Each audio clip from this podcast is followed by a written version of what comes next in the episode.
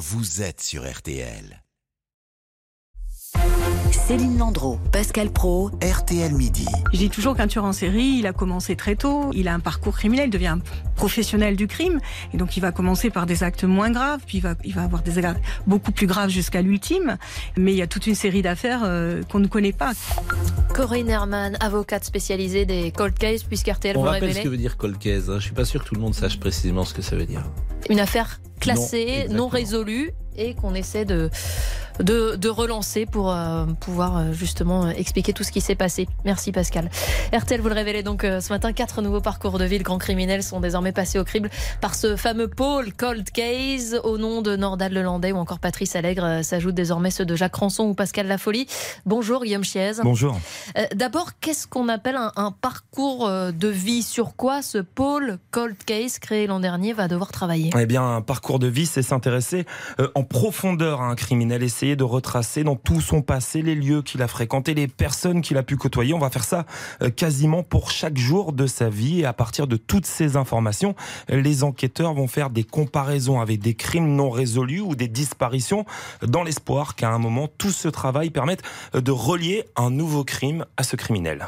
Et en quoi c'est révolutionnaire en France? Eh bien, parce que c'est une façon de travailler qui est euh, totalement à rebours de ce que les enquêteurs ont l'habitude de faire. En France, euh, quand un crime est commis, on va enquêter sur ce fait, chercher l'auteur, retracer le parcours de la victime, rechercher des indices pour, in fine, euh, renvoyer le criminel devant la justice pour qu'il soit jugé. Là, avec le parcours de vie, les enquêteurs ne vont plus partir d'un crime, mais d'un criminel.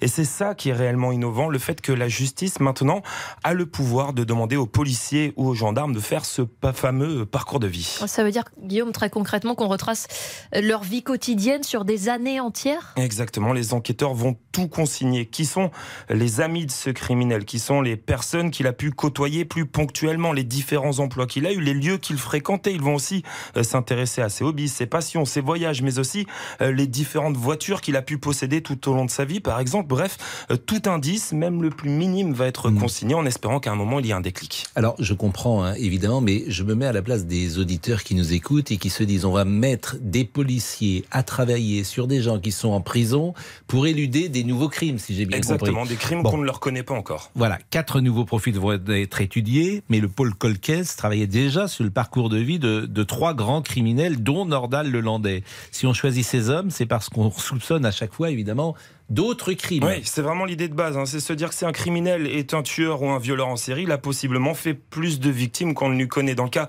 euh, de Nordal Lelandais, par exemple, on sait que l'ancien maître chien a été condamné pour deux meurtres qu'il a avoué, euh, celui de la petite euh, Maëlys et du caporal Arthur Noyer. Mais effectivement, la justice se demande s'il n'a pas fait d'autres victimes durant sa vie, d'autant que Nordal Lelandais est un homme retors. hein. Il avoue que face à des preuves qui sont solides, qui sont irréfutables, les enquêteurs s'intéressent particulièrement à deux disparitions à un an d'intervalle au Fort Amier lors d'un euh, festival de musique que Lelandais fréquentait lui aussi.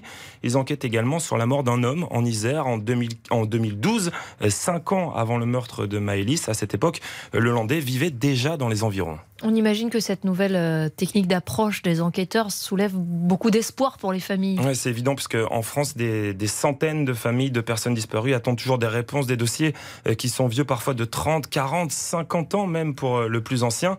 Le problème, c'est qu'en France, on est très bon pour mettre des moyens, pour innover dans les techniques de recherche, comme là par exemple avec le parcours de vie. En revanche, on l'est beaucoup moins en ce qui concerne notre mémoire criminelle. L'exemple le, plus flagrant, c'est qu'il n'existe pas de fichier national des personnes disparues. Chaque service euh, de police ou de gendarmerie connaît euh, ses dossiers, a en tête ses propres affaires non résolues, mais il faudrait un outil commun, une base de données, et ça sera euh, l'un des nombreux enjeux du pôle Cold Case, réussir à créer un tel fichier. Merci beaucoup Guillaume Chiez et si vous voulez en savoir plus, on vous recommande l'écoute de podcast Focus, nouveau pôle cold case de la justice française. Quel espoir sur les, pour les familles, c'est à retrouver évidemment sur notre site rtl.fr et sur toutes les plateformes dédiées.